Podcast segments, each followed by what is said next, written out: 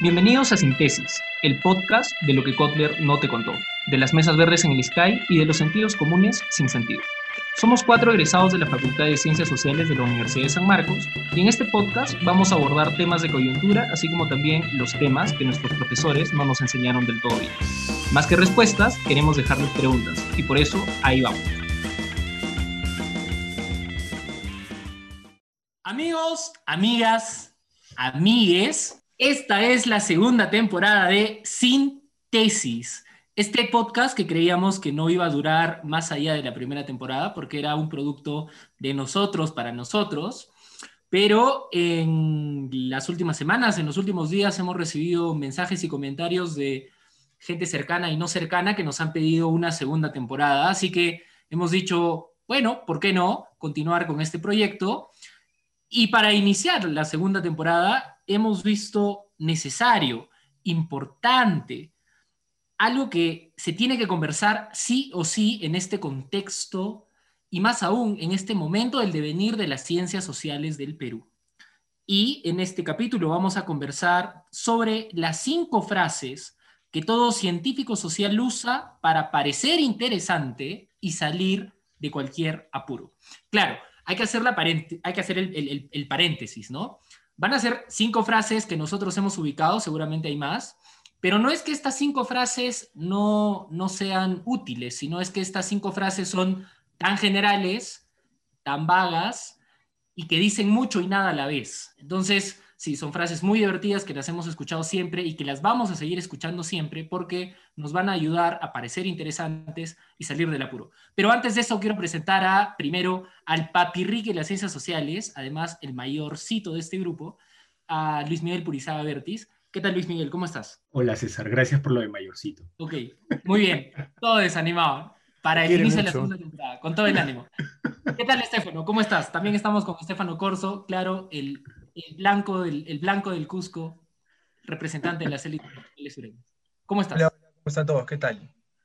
Bien, bien, listo para empezar la segunda temporada, ya que ha habido una, una demanda. ¿ah? Honestamente, eh, como decía César, creo que ninguno de nosotros pensaba que iba a haber una segunda temporada, pero bueno, aquí estamos. Sobre todo tú, dilo eso con claridad, sobre todo tú.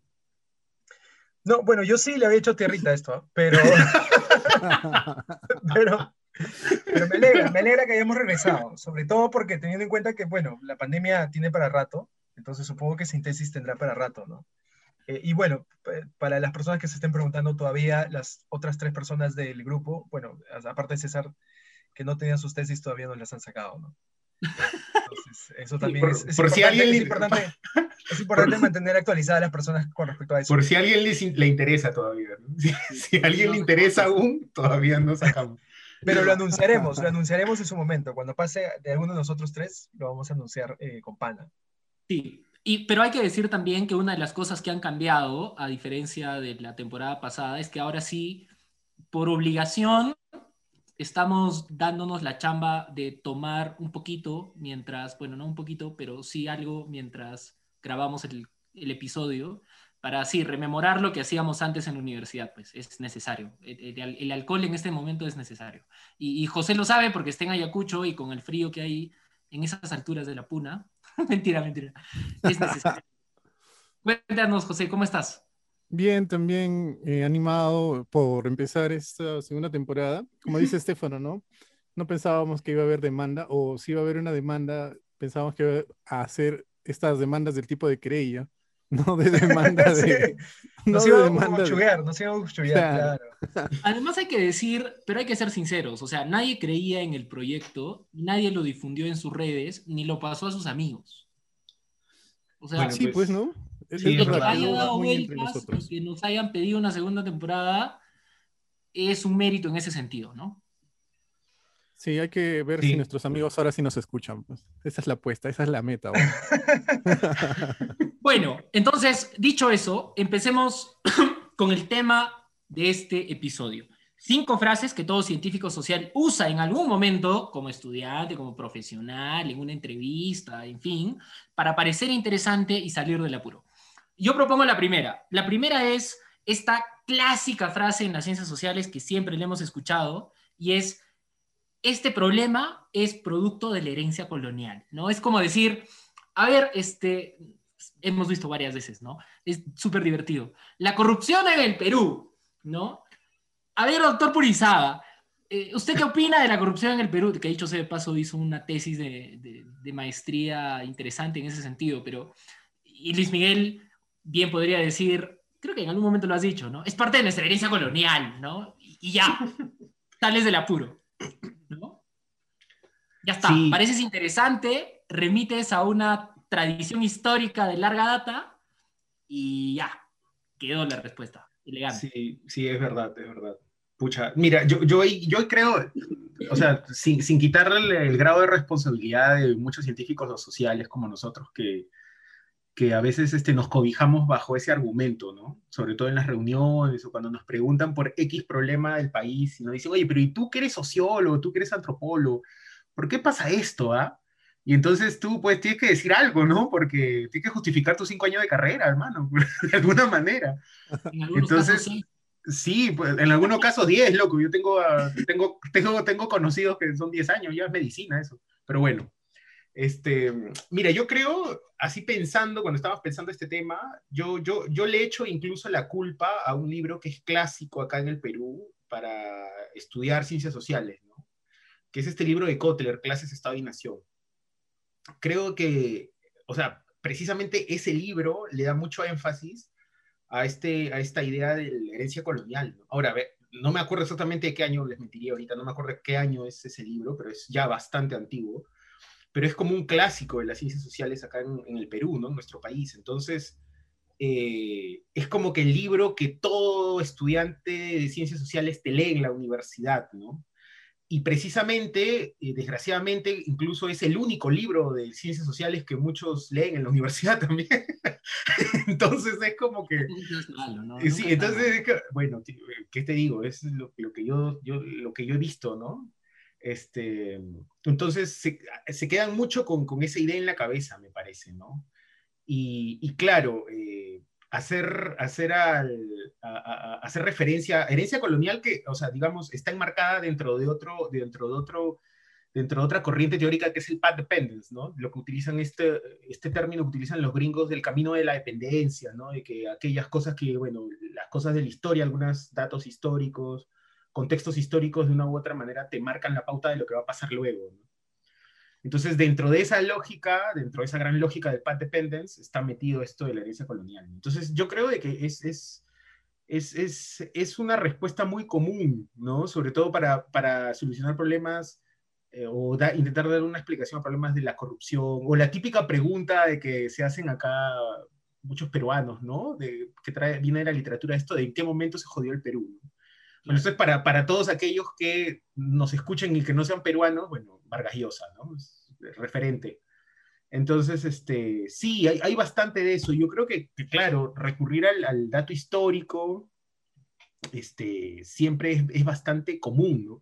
Ahora, no sé ahí qué opinaría nuestro amigo José de la Cruz, porque bueno, él está haciendo una maestría en historia, entonces sería interesante ver cómo desde la historia o desde, desde la maestría que él está estudiando, los mismos historiadores enfocan esto del, de la herencia colonial, ¿no? No, no lo sé, a ver, José. Yo pensé que, que Luis mencionaba a Vargas Llosa para echarle la culpa por haber perdido las elecciones frente a Fujimori, ¿no? Pero no era por la frasecita esta de la novela Conversación en la Catedral. Pero en, en la historia hay que ser o sea, de, de, lo que voy leyendo en la maestría, voy aprendiendo, eh, este asunto de buscar explicaciones de larga data es menos común que en, las, que en el resto de disciplinas de las ciencias sociales, ¿no? En la antropología, en la sociología, sí hay este afán de, de buscar una línea, perdón, una línea continua para explicar los problemas de la actualidad. En la historia se es mucho más cauteloso en eso, porque se circunscribe mucho a un contexto y entonces se dice, oye, lo que pasó con los incas cuando llegaron los españoles, murió ahí porque después la colonia fue otro rollo, etcétera, etcétera. Entonces es, una, es un rollo más de posecita, de, de académico, pues, ¿no? De querer decir que conoce la historia del Perú y se olvida que el siglo XX hubo muchos cambios para, para toda nuestra sociedad entonces simplemente se quedan como que eh, pasamos inmediatamente del Tahuantinsuyo a Fujimori, ¿no? Y, y la corrupción fue así, como que herencia automática. Yo al menos no coincido con eso, ¿no? Pero sí reconozco que muchas personas utilizan este cliché de la herencia colonial, entendiendo de que somos un país de dominados, este, aquí no ha habido mestizaje, pues no, todos somos eternamente eh, pongos y nuestro presidente también será un pongo y por eso es corrupto y etcétera. Entonces, eh, no, no, hay, no hay esa mirada de, de contexto, ¿no? Que la historia, eh, en caso de análisis, nos, nos exige. Yo lo veo así. Pero de repente Estefano, que es un criminólogo y está mucho más cerca del mundo de Lampa, podría podría dar otra opinión sobre esto, ¿no? Pero eh, eh, espera ahí un, un, paréntesis pequeño, porque, o sea, lo que dice José es importante, ¿no? Creo que esta frase es más común en sociólogos y antropólogos que tienen poca rigurosidad histórica o poca rigurosidad al, momento de manejar procesos históricos, que sí lo tiene la historia. Eh, sí, pues en nuestra formación hemos tenido vaguedad en ese sentido, ¿no? vaguedad de parte nuestra y también flojera de parte de los profesores al momento de enseñarnos estas cosas. Creo que eso es algo importante a, mencionar. Pero sí, también mencionaría antes de darle a Estefano esta, este ánimo que también José mencionaba de quitarnos la culpa de, de todos nuestros males, ¿no? O sea, el mal siempre viene de Occidente y siempre viene de afuera y nunca está aquí. ¿no? Entonces, eso de es una herencia colonial es bien fácil de decir, sí, pues, es herencia de los, es culpa de los españoles. Y ya está, se acabó. O sea, somos los buenos de la historia y nos han corrompido. Y claro, las élites regionales y las élites nacionales, como la familia Corso en el Cusco, otra vez lo repito, siempre, este, deben estar revolcándose en su tumba porque no es culpa de los Corso, pues, es culpa de los Corso, o sea, es, es culpa nuestra también, ¿no? Entonces, Estefano, defiéndete, por favor. Bueno, gracias por esa introducción, César. Eh, no, lo que yo iba a decir es, es, bueno, va un poco de la mano con lo, con lo que mencionaba César, ¿no? Que eh, en parte creo que de todas las frases que vamos a analizar hoy, esta es la más peruana, digamos, ¿no? O la más, eh, bueno, la que más, la que más se creo que se, se, se, ha propagado a nivel de, de uso de, de, científicos sociales peruanos, pero digamos, recordando algo, ¿no? Que Kotler no era historiador, ¿no? Y hay muchos historiadores que justamente lo critican por hacer este tipo de aseveraciones que pues extrapolan estas causas fundacionales, si quieres, de distintos fenómenos al tema de la colonia, ¿no? Y a la herencia de, la colonia en cuanto a las estructuras, digamos, que nos ha dotado y, que nos ha legado, ¿no? Eh, entonces, por ese lado sí es, interesante eso, ¿no? Eh, yo no, por ejemplo, yo no tengo, no tengo reparo de, algún historiador que utilice o haya utilizado esa, frase, digamos, ¿no? Como para explicar algo, ¿no? Incluso recuerdo una polémica entre eh, Cecilia Méndez y Julio Kotler en una mesa verde que organizó el IEP en el Ministerio de Cultura hace un par de años, donde Cecilia Méndez, bueno, que también es un poquito a veces eh, intransigente con algunas de sus críticas, pero lo criticaba a Kotler porque le decía, tú hablas de historia sin ser historiador, ¿no? Bueno, que me parece que es un poquito también como lo decía, básicamente, bueno, su, crítica se reducía básicamente a eso, ¿no?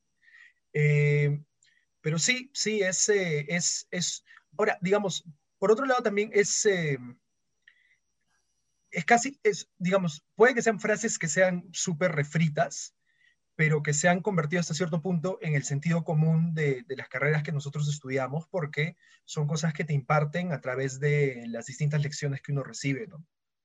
Eh, entonces, digamos, yo, yo no diría que son tan refritas al punto de que no tienen ningún tipo de validez o verdad, sino que a veces se convierten como en frases paraguas, abanico para todo, ¿no? Claro, eh, te dice todo y, y, te saca del apuro. Exacto, ¿no? Y un ejemplo claro, y con eso termino, es que hace poco, a propósito de este tema de las vacunas, cuando se destapó este escándalo del vacuna gate, Carlín sacó una caricatura eh, de Vizcarra y Massetti y una serie de otros ministros y funcionarios vestidos como virreyes, ¿no? Que estaban desfilando para vacunarse mientras pues la plebe los, los veía, digamos, eh, llegando al palacio para, para vacunarse, ¿no? Eh, entonces, estos, digamos, es, es, interesante también como estos sentidos comunes, aunque bueno, Carlín es una persona, eh, bueno, digamos que creo que conoce más que muchos científicos sociales que yo conozco, pero que, que, pues conoce un poco de, de, del ámbito de, de, las ciencias sociales ¿no? y la academia. Está bien, pero para salir un poco de la mermelada, Carlín, este, hay que, hay que, yo no creo que sea culpa de Kotler, ¿no? O sea, ya bueno, Kotler tal vez ha visibilizado un poco el asunto, por, más aún porque... Es culpa de Quijano, dice.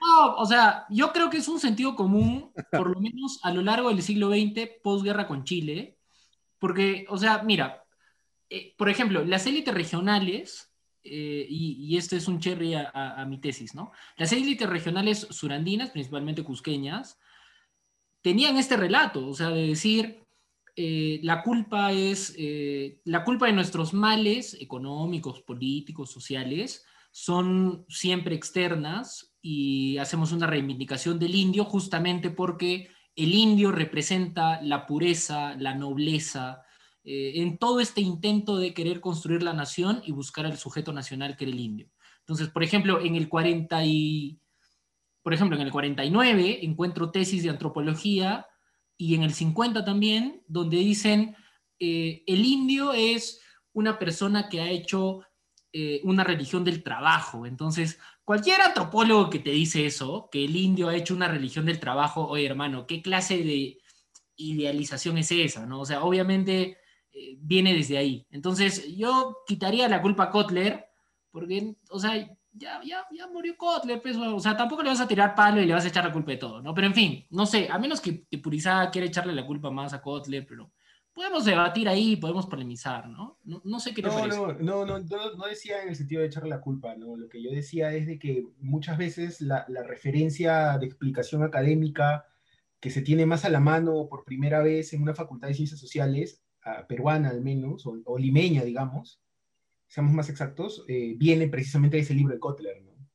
Y el análisis de Kotler se, siente- se, se centra perdón, en la herencia colonial. ¿no? O sea, Claro. no, no es un echarle la culpa a Kotler, digamos de que en este aspecto es como que, bueno, es como que víctima de su propio éxito, ¿no? Ese libro es como que un clásico en las ciencias sociales en, en el país, para, digo, para las ciencias sociales en general, se lee muy, o sea, es, es como que... Es quizás es, el clásico, ¿no? es el clásico, digamos, es el texto Claro. o el libro que todo estudiante de ciencias sociales debe leer, digamos.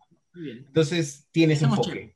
Claro, tienes enfoque, tienes enfoque y, y- y- y como, como es eso y la mayoría de los estudiantes es lo primero que leen en la facultad, digamos que, como decía también, es, mucho, es, es muchas veces lo, único que- lo primero y lo único que se queda. ¿no? Entonces, Pero ahora, este, fuera de eso, ¿ustedes quedan- recuerdan otros momentos? O sea, por ejemplo, yo recuerdo uno claro, ¿no? Este momento de, perdón, maestro Rodrigo Montoya, me va a colgar. No, no creo que me escuche, pero, por ejemplo, cuando hubo este tema de, de llega una querella. mira, cuando, cuando hubo este tema de Uchurajay, Rodrigo Montoya escribió, fue uno de los pocos antropólogos que, es- que escribió en el momento, pero lastimosamente, a mi forma de entender, escribió mal porque dijo, él sustentó de que los campesinos no mataron a los periodistas. Eh, cosa que se demuestra que sí luego, ¿no? Pero dentro de, dentro de su justificación era esta vaina esencializadora del indígena de decir, ah, los enterraron boca arriba a una... y ellos... eh, y ellos no, no entierran así, ¿no? O cosas por el estilo, de decir, ellos entierran a una profundidad mucho mayor que a la que han sido encontrados los cuerpos. Entonces, eh, era como una forma de exculpar culpas, ¿no? De decir, la- lo malicioso no ha sido el indígena, sino ha sido el occidental que ha venido y Pero, que pero ha matado eso- el militar, ¿no? El Claro, pero, militar eh, es un concepto occidental. Claro, pero eso también parte de un, de un enfoque bien romántico, ¿no? O sea, es romantizar al indígena, ¿no? O sea, y aparte también, ah, yo, si es así como lo cuentas, yo no, no he leído ese, ese texto de Montoya, pero si es así como lo cuentas, ahí Ro- Rodrigo tiene que separar bien hechos de interpretaciones teóricas, ¿no? Bueno, Bueno, pero las que él tenga, ¿no? pues, hermano. Las O que sea, él tenga. Yo, yo No, pero- pero- al maestro, No, al no, no, maestro, a pero- la luminaria, a la vaca No, sagrada. no, no, no, no, pero, pero aún así yo creo que no hay que cegarse ante eso, mano, porque te digo una cosa, o sea, si yo, digamos, si es una investigación y se tiene que sustentar en hechos, yo no puedo, al- a, a la falta de existencia de hechos concretos, no puedo eh, so- sobreponer a eso interpretaciones teóricas, ¿te das cuenta? O Bueno, sea, la es antropología una aguanta cosa- todo. Bueno, No, eso es- está muy mal, pero bueno, está muy mal. Pero, pero- pero, pero también, Rodrigo, Rodrigo, Mont- maestro Montoya, un gran abrazo si nos está escuchando. cada vez que nos preguntan, en, en cualquier momento, ¿no? Incluso a mí me ha pasado una vez en una entrevista acá en Cusco, una vez me preguntaron X cosas y la respuesta para evitar problemas era, es un problema estructural. Te saca de todo apuro pero además es una respuesta tan densa que dices, puta, ya está, acá está la respuesta, es un problema estructural. Entonces, ¿a qué se debe esto? Ahora empezamos con, con Estefano, ¿no? O sea, ¿por qué esta, es, este cliché, esta frase tan común se ha hecho tan pegajosa para parecer interesante, salir del apuro y sacarte 20 en tu examen, ¿no? Bueno, incluso, por ejemplo, un ejemplo de, esa respuesta podría ser, eh, bueno, que en parte no le quita la verdad, ¿no? Eh, la, justificación que se da al, pésimo manejo de la pandemia en la actualidad, ¿no? Que se habla de, los problemas estructurales del sistema de salud en el Perú, entonces, y que son problemas históricos también, ¿no? aunque nadie se atrevió a decir, pues es, un, es una herencia, es la herencia colonial del sistema de salud en el Perú, ¿no? Que, porque no tenemos una gestión de la pandemia mierda, ¿no? Pero bueno, es, es, más porque, porque las ciencias sociales por lo general, eh, y digamos, hablando de, de, la, si quieren, de la madre de las ciencias sociales, eh, que es la, sociología, ¿no? O sea, se ha ocupado sobre todo por ver en sus inicios este tipo de, eh, de, fenómenos y de procesos de manera integral, ¿no? y que, digamos, es, y que, y que han, han, formado parte de un sesgo también propio de la formación de estas disciplinas, ¿no? Un sesgo con el cual, digamos, yo hasta cierto punto, digamos, no colindo, porque yo siempre me he orientado más a los temas micro, digamos que también es otro sesgo, eh, o sea, eh, indiscutiblemente, eh, pero me parece que va un poco por ese lado, ¿no? Y yo también tengo que admitir, pucha, que yo he pecado de utilizar este un montón de veces, ¿no? O sea, es que es, es muy, es muy fácil, ¿no? incluso hay varios candidatos ahora en las entrevistas que les hacen con respecto a, digamos, distintos temas que dicen como que, digamos, no saben algo, entonces dicen, es que es un tema estructural, ¿no? Pero usted en su, en, su, en su, propuesta o su plan de gobierno propone esta cosa concreta, ¿no? Dice, no, pero es que eso es solamente, eso es un, una solución de muchas que debe haber porque es un tema estructural, evidentemente. Soluciona todo, ¿no? O sea, aguanta todo. Es un problema estructural, aguanta todo. Porque te dice, sí, está en todo lado. No es solo nuestro, está en todo lado. La corrupción es un problema estructural. Se acabó, ¿no? O, o José, desde la historia, no sé qué piensa, porque, o sea, la historia tiene otra perspectiva, ¿no? Pero creo que e, es, esta forma de utilizar la respuesta de es un problema estructural es parte de esta perspectiva muy todista que tienen las ciencias sociales, como decía Estefano. Es verdad que en la historia hay un manejo mucho más cauteloso de los conceptos. Y, yo, más bien echaría un poquito la culpa de este rollo a quien entrevista al científico social, ¿no? Porque si tú me dices, oye, es, este es un problema estructural, entonces, al menos dime qué cosa es estructura, pues, ¿no? Porque yo estoy seguro que más de, más de un doctor, un magíster, patinaría si les dices, oye, ¿y qué cosa es la estructura social, no?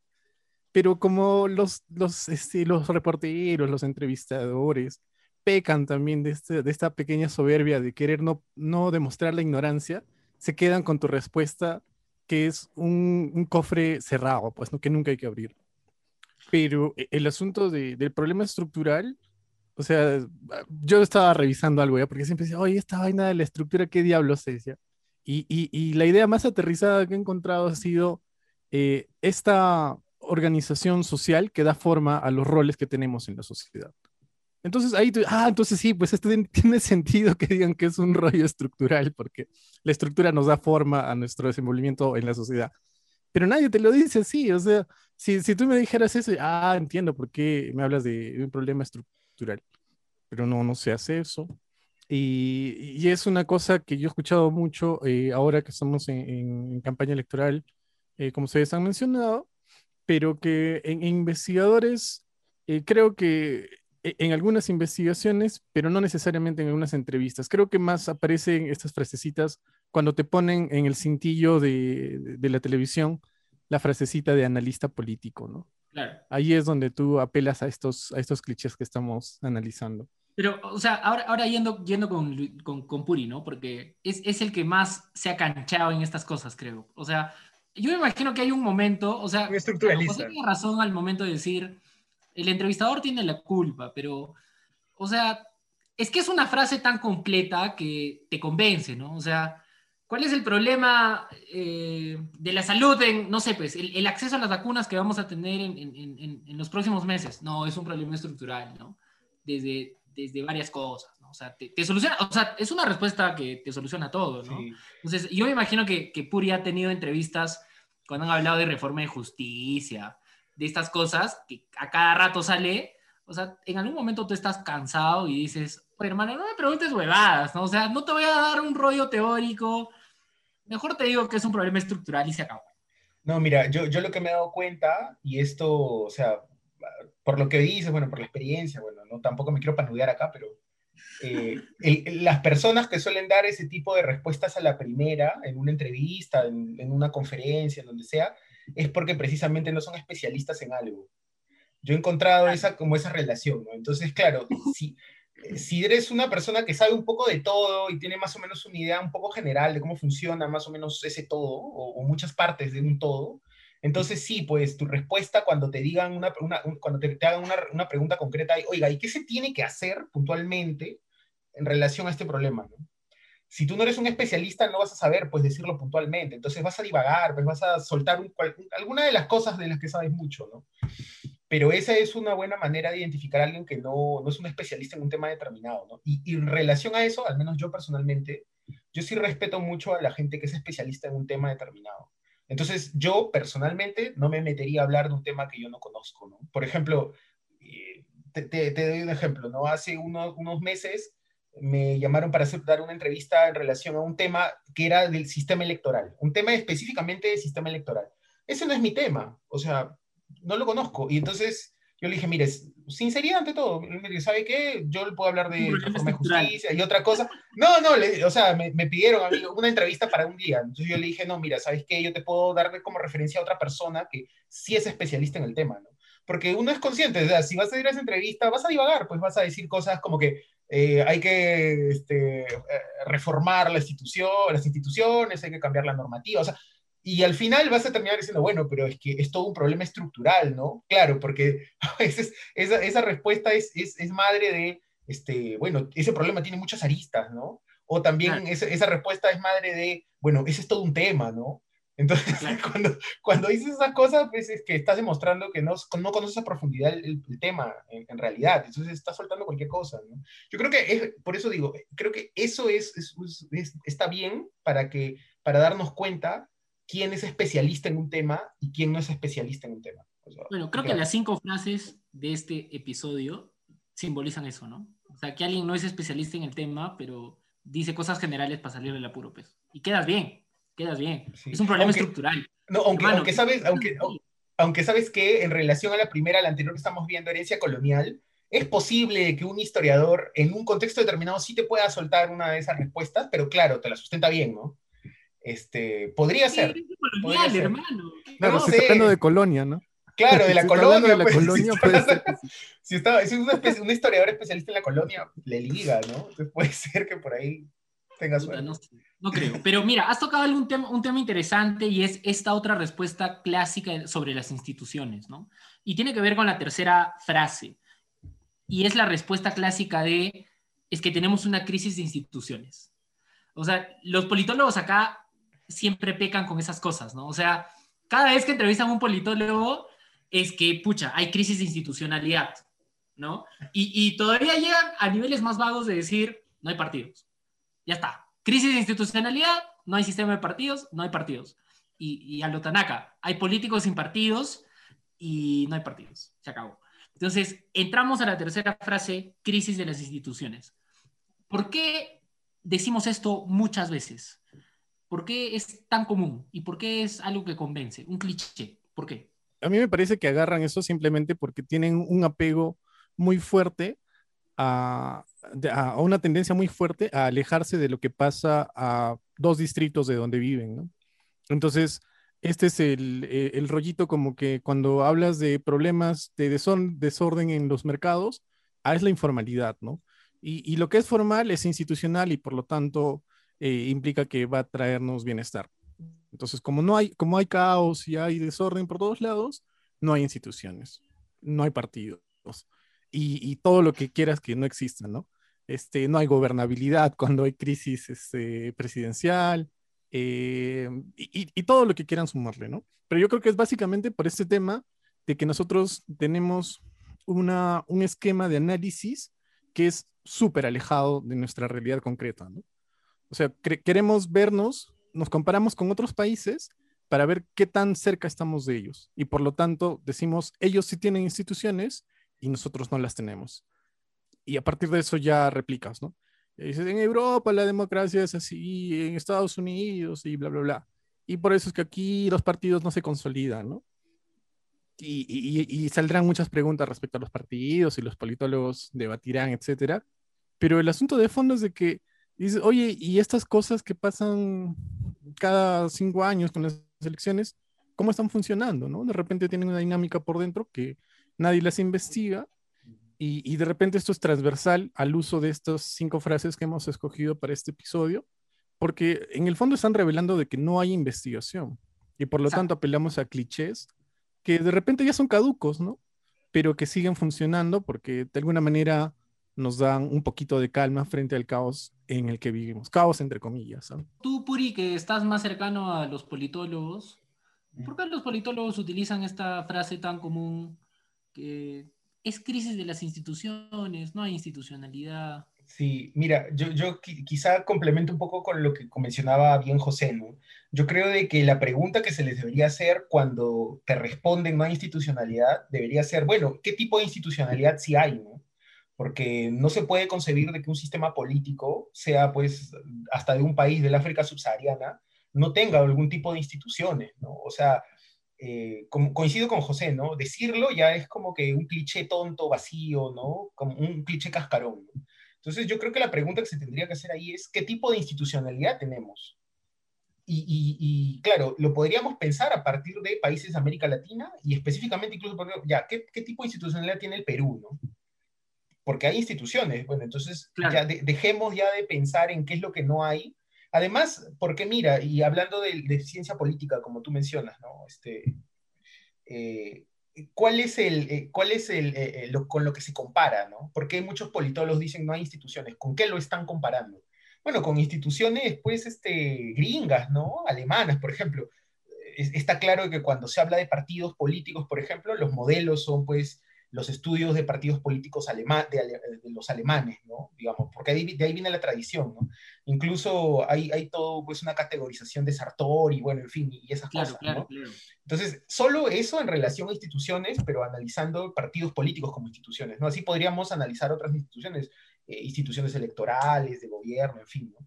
Pero si nos centramos solo en partidos, ¿cuál es, digamos, el, contra qué lo están comparando, ¿no? Para decir de que no hay. Bueno, pues son realidades completamente alejadas, ¿no? Podrías decir que el uso de esta frase de crisis de las instituciones es eh, fruto de la herencia colonial, ¿no? Claro. Y, te, demuestra, te demuestra un problema estructural en las ciencias sociales. Claro. Así de redondo sería. Sí, en realidad funciona, pero mira, yo he estado leyendo algunas cosas de los politólogos porque ahora me interesa un poco estudiar algunas cosas partidarias, pero lo que dice Purio es, o sea, es, es, verdad, pues, hermano. O sea, o sea, quieres plata. Sí, en efecto. este, no, o sea, es verdad, los politólogos en el Perú, y lo dicen expresamente, tienen una perspectiva y una entrada de investigación muy general. O sea, se preocupan más en tipos ideales de cómo debería funcionar, por ejemplo, la democracia, los partidos, que es lo que decías, y hay poca investigación sobre lo que en realidad está pasando. Entonces, por ejemplo, estos estudios como los de Rodrigo Barnechea, eh, becas, bases y, votos, ¿no? que es, este pequeño estudio sobre, sobre Acuña y su partido.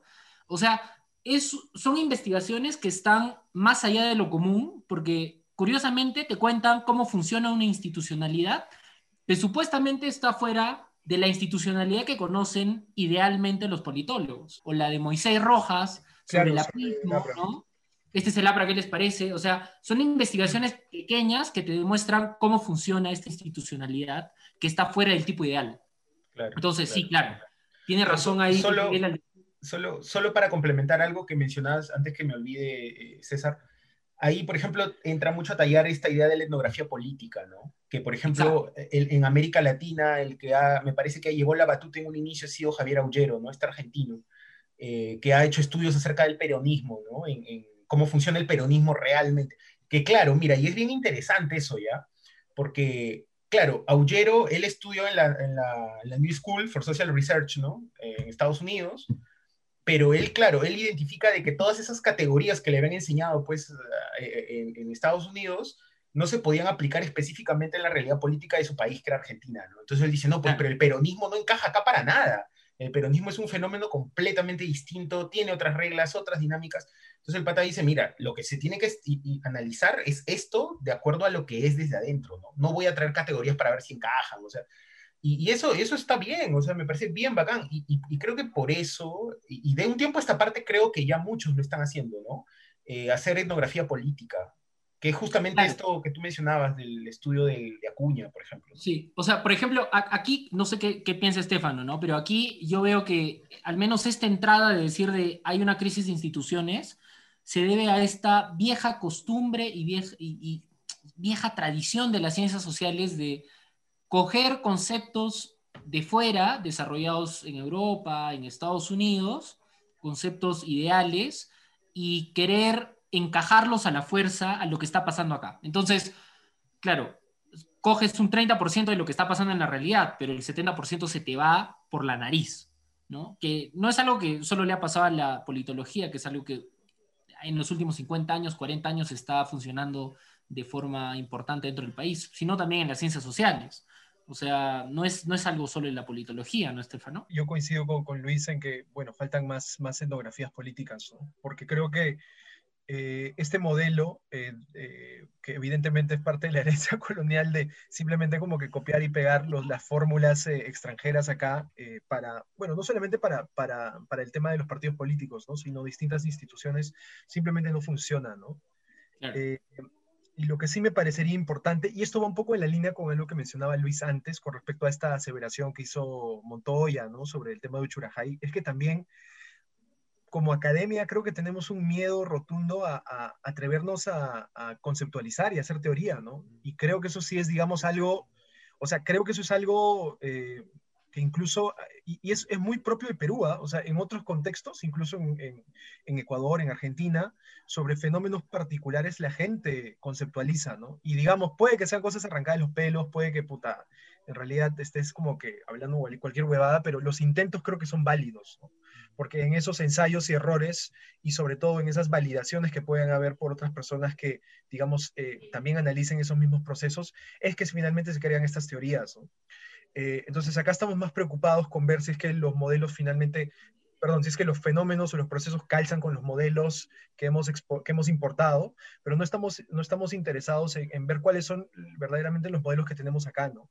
Eh, y bueno, claro, el tema, por ejemplo, de Moisés Rojas me parece que es muy, muy, muy importante, ¿no? Ahí en cuanto a, a una, una, etnografía política eh, que de las pocas que se ha hecho en, en el país, ¿no? Incluso, por ejemplo, podría citar que también creo que es rescatable este texto de, Mauricio Zabaleta sobre coaliciones de independientes para hablar, digamos, de, de, los partidos políticos en el Perú, de los movimientos regionales, que digamos también... Bueno, no lo, no lo pero, pero es un intento de eso, ¿no? O sea, creo que deberíamos como que, bueno, deberíamos todos, ¿no? Y debería haber un, más una, una, una, no sé, ¿no? O sea, un intento por hacer eso, ¿no? Eh, sí, eso es eso es súper importante a futuro, ¿no? es verdad. por ejemplo, en el tema de economías solidarias, que puede parecer un chiste, weón, pero en, en Ecuador tienen, o sea, han conceptualizado todo el tema de economías solidarias a tal punto que tienen pues indicadores y cosas de ese tipo, ¿no? Mm. Por más de que nos burlemos de ellos, ¿no? Claro, por más de que nos burlemos de ellos, pero puta, es, es interesante, ¿no? Sí, es verdad. Bueno, entonces así entramos a la cuarta frase, la cuarta frase más importante que los científicos sociales utilizan para salir del apuro y parecer interesantes en el intento. Es un problema multidimensional. ¿Qué significa eso, amigos sociólogos, que son ustedes los que utilizan más esto, ¿no? La pobreza en el Perú es un problema multidimensional, ¿no? O sea, qué light, o sea, qué chévere caes diciendo esas cosas. ¿Por qué? ¿Por qué los sociólogos siempre utilizan eso? ¿Por qué? No sé, José. José. Porque estamos a cargo de los proyectos, Pepe No, porque, bueno, porque, porque, claro, porque, porque esos términos este, se ponen en los proyectos cuando los presentas a las, a, los, a, las financieras, ¿no? A los organismos que financian proyectos, sobre todo relacionados a pobreza. Eh, el, asunto creo que en ese tema de, lo multidimensional es de que el que está hablando no es un especialista nuevamente, ¿no? Porque un especialista te puede decir, es multidimensional pero yo he analizado este problema en relación a dos factores, ¿no? Digamos, pobreza, relación a no hay acceso a la educación y no hay acceso a trabajo bien remunerado. entonces tú explicas la pobreza en relación a eso y se acabó. Pero como no eres especialista, sino jefe de proyecto y quieres explicar tu proyecto, te mandas por el lado de lo multidimensional. Que es decir, esto tiene muchos factores, como todo en la vida, que no se explica solo por una variable, sino por muchas, pero prefieres decir por ese lado y nuevamente eh, la persona con la que estás conversando te va a dar pie para que pase eso para agua tibia, ¿no? Ella, pero, o sea, o sea, también hay que justificar la frase, pero, o sea, tiene razón, o sea, los problemas no solo pertenecen a un solo sector, ¿no? O sea, claro, son problemas multidimensionales. Pero el problema es que se utiliza esta frase, este cliché, porque se sale del apuro, porque ganas tiempo en entrevistas y porque quedas bien, ¿no? Ahora, claro, los sociólogos se pueden defender, pero no sé qué más excusa puede haber además de lo que ha dicho José. O sea, estamos acá con tres sociólogos. ¿Qué nos pueden decir al respecto? O sea, pero lo multidimensional es como el bastardo de lo estructural, ¿no? Claro, más o menos. También, también. Es como que deriva, ¿no? O sea, te vas a dar cuenta que el que te dijo que es estructural, si le sigues preguntando, te va a decir, bueno, pero es que también ese es multidimensional. no, no, pero yo creo que esas dos frases se diferencian en algo. O sea, lo estructural obedece a instituciones que tienen eh, una perspectiva diacrónica. Para los que no nos mm. entienden, que no pertenecen a las ciencias sociales, es una perspectiva histórica de lo que está pasando. Pero en cambio, cuando tú dices multidimensional, solo obedece al contexto, a una perspectiva diacrónica, ¿no? O sea, ah, sí, obedece a eh, la educación, obedece al problema monetario, obedece al trabajo, en fin, ¿no? Entonces, yo creo que hay diferencia puede ser claro, sí, no lo trates tan mal, o sea, sirve, sirve la frase. Podría ser, o sea, mira, yo, creo, mira, yo creo de que en todo caso, eh, si te quedas solamente con eso, obviamente es algo que te dice todo, pero a la vez no te dice nada, ¿no? Porque claro, si me, si me dicen una respuesta así como que es multidimensional, yo le diría, bueno, mencióneme al menos tres de esas dimensiones, ¿no? En las que, por ejemplo, se puede, a partir de las cuales se puede comenzar a comprender este fenómeno, ¿no? O sea, yo creo, o sea, por ejemplo, eh, ¿cuál es el problema de la reforma de la justicia en el Perú? ¿no? Ya que es un tema como que, que es el tema en el que yo siempre... Bueno, Multidimensional.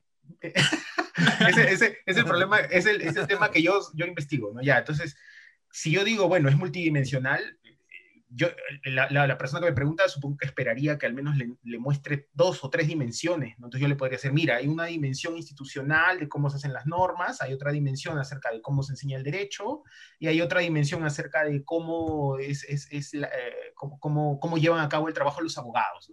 Tres dimensiones. Entonces, a partir de esas tres dimensiones, bueno, uno comienza a, a analizar el problema y va encontrando qué se puede hacer en cada una de esas tres dimensiones.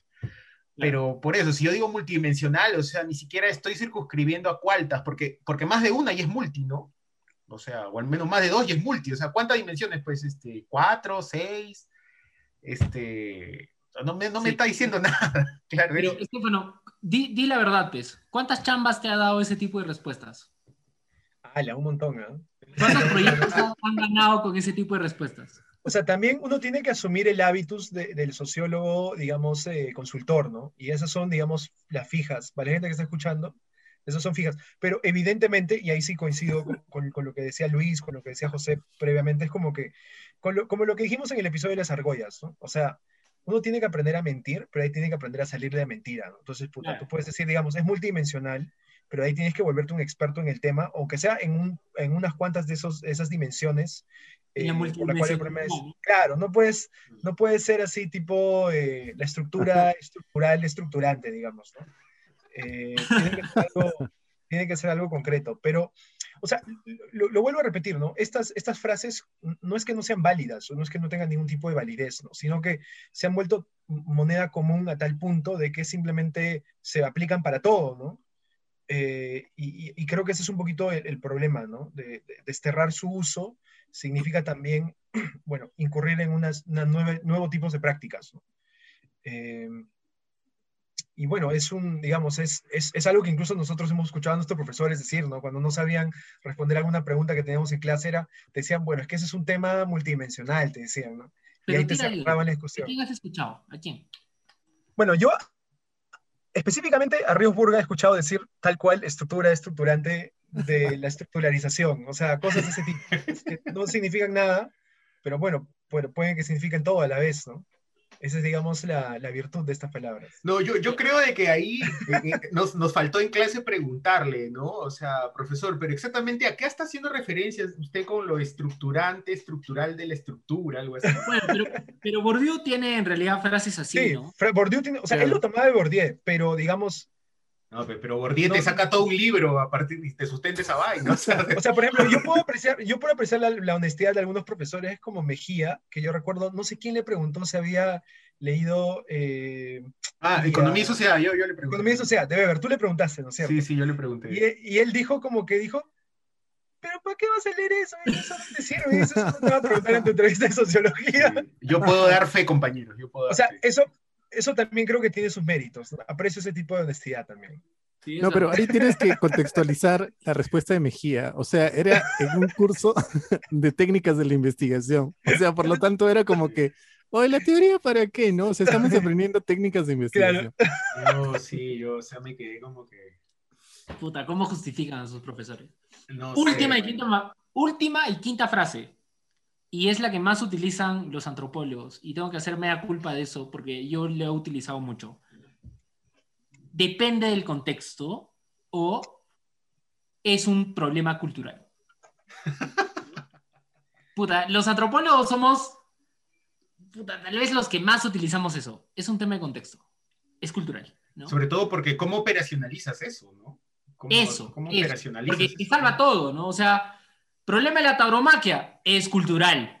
Claro, relativiza todo, pero. Se acabó, te relativizo todo, hasta cómo te pones el fajín, ¿no? Es cultural. Se acabó. Claro. Comunidades campesinas en el Perú, ¿no? No, no, es cultural, ¿no?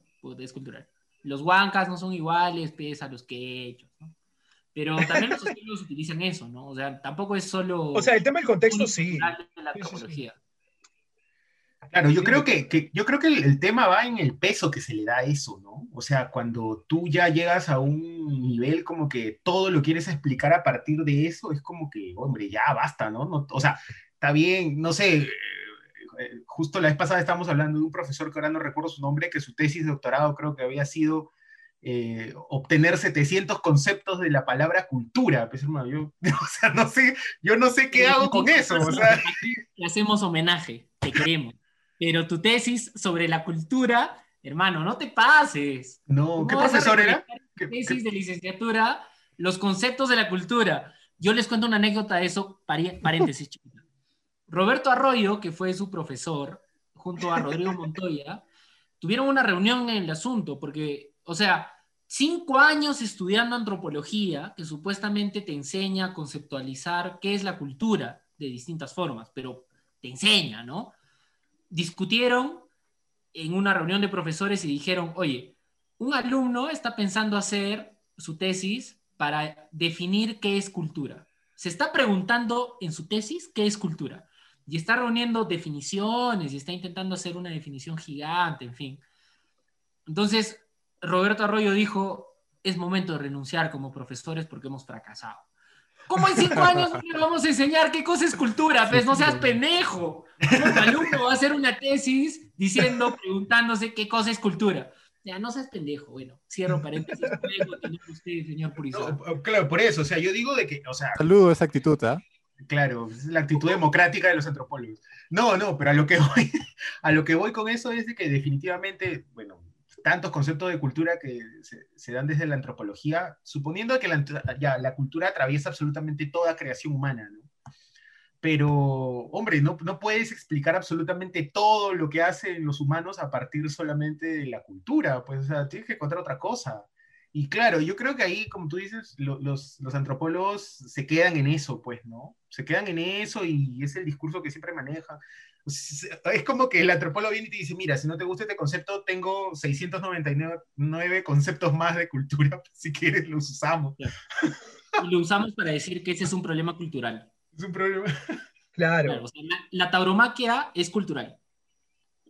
O sea, en parte tiene razón, obviamente. Hay que, hay que ver ciertas situaciones en determinados contextos, pero tampoco podemos excusarnos en eso para salvar relaciones mucho más complejas que se pueden explicar de otra forma, ¿no? Yo creo que esas frases podrían funcionar mejor en un momento distinto, que es en el que va a iniciar una investigación, no como cuando investigador ya estás presentando lo que se supone conclusiones de tu trabajo, ¿no?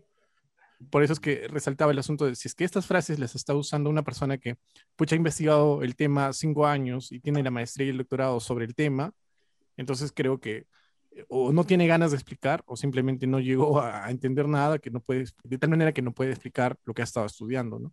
Pero yo creo que sí son puntos de partida importantes para personas que están empezando una investigación, ¿no?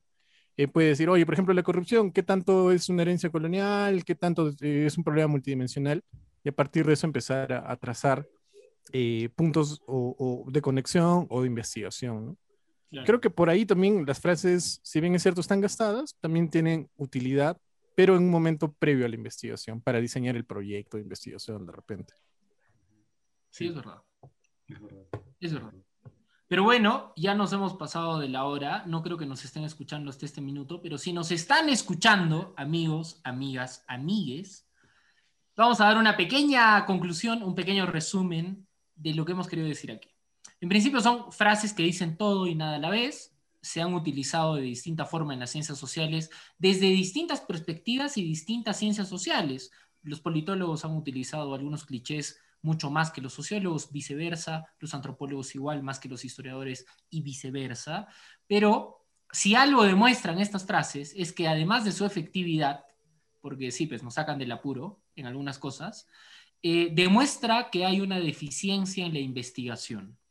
Eh, sí, es una crítica que hay que hacer a las ciencias sociales y que nos estamos quedando o en generalidades o en frases que nos dan chamba porque simplemente estamos utilizando conceptos que nos sirven para amoldar nuestra realidad a los conceptos que vienen desde otros lados. Y como decía Estefano, hay que animarnos a investigar y hay que animarnos a intentar generar teoría, no hay que tenerle miedo. Y cuando generemos eso, vamos a generar o vamos a desterrar estas frases y estos clichés que tanto nos han servido en estos 200 años de, del país, pero sobre todo en estos casi 100 años de las ciencias sociales en el Perú.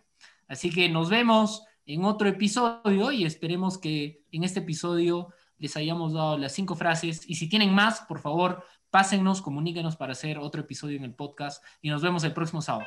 Chao amigos, amigas y amigos.